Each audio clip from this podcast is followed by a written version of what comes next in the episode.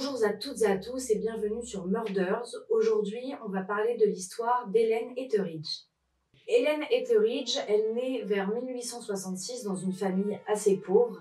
Elle a une sœur et en fait, petite Hélène Etheridge, elle est décrite comme une petite fille assez sombre, assez turbulente, qui dit beaucoup d'insultes et de gros mots, qui tape un peu. Enfin, c'est vraiment, euh, c'est pas une enfant turbulente comme on pourrait se dire, euh, c'est pas grave, ça va passer, c'est parce qu'elle est enfant. Non, non, non. Non, non. C'est que, en fait, elle, les gens sentent qu'il y a quelque chose de sombre et de noir en elle, même son regard, il est noir, il fait peur. Donc c'est assez quand même euh, spécial pour une, pour une petite fille, quoi. Hélène Etheridge, euh, elle va grandir un peu spécialement puisqu'elle va rester chez ses parents jusqu'à l'âge de ses 46 ans. Pourquoi? Parce qu'elle trouve pas de travail et que aucun homme ne veut d'elle malheureusement. Donc c'est un peu un Tanguy, Hélène Etheridge, mais Tanguy plus plus jusqu'à ses 46 ans. Elle ne quitte pas la ferme familiale. En fait, c'est sa sœur qui va la déloger de là parce qu'elle va lui trouver un travail de femme de chambre, nounou, euh, femme de ménage dans une maison.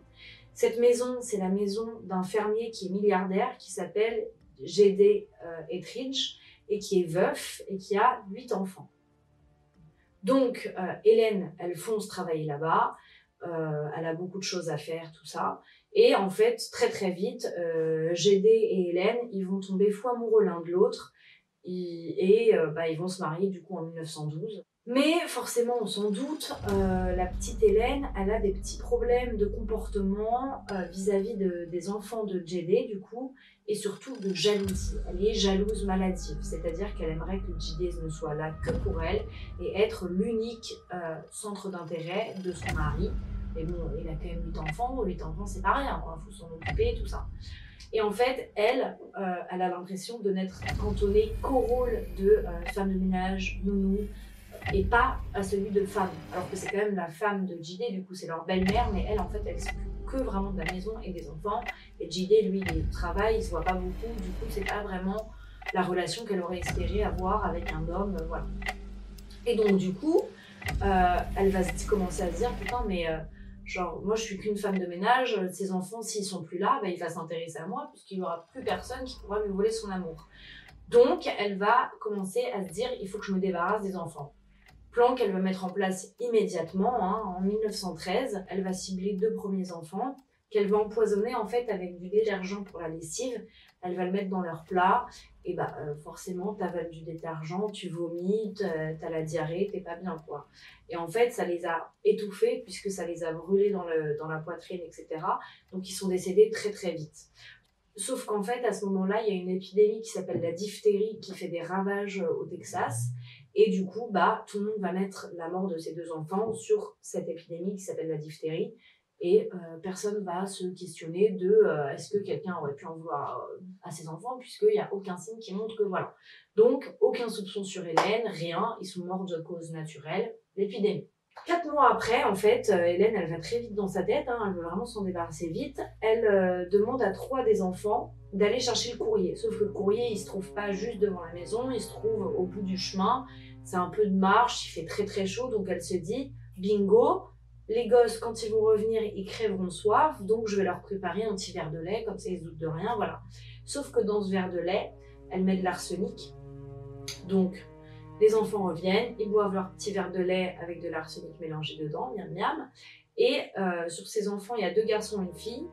Les deux garçons, ils vont, ils vont, ils vont mourir. Et la fille va survivre, puisqu'elle n'a pas bu autant de lait que ses frères. Et donc, c'est la survivante de, de, bah, de, cet empoisonnement. Sauf que, bon, là, il y a quand même le médecin de famille qui va se dire euh, Vous êtes mignons, les gars, mais il y a un truc qui est louche. Parce qu'en l'espace de 4 mois, qu'il y ait 4 enfants qui meurent au sein d'une même famille, alors qu'il n'y avait rien de bizarre avant l'arrivée d'une femme, c'est quand même bizarre.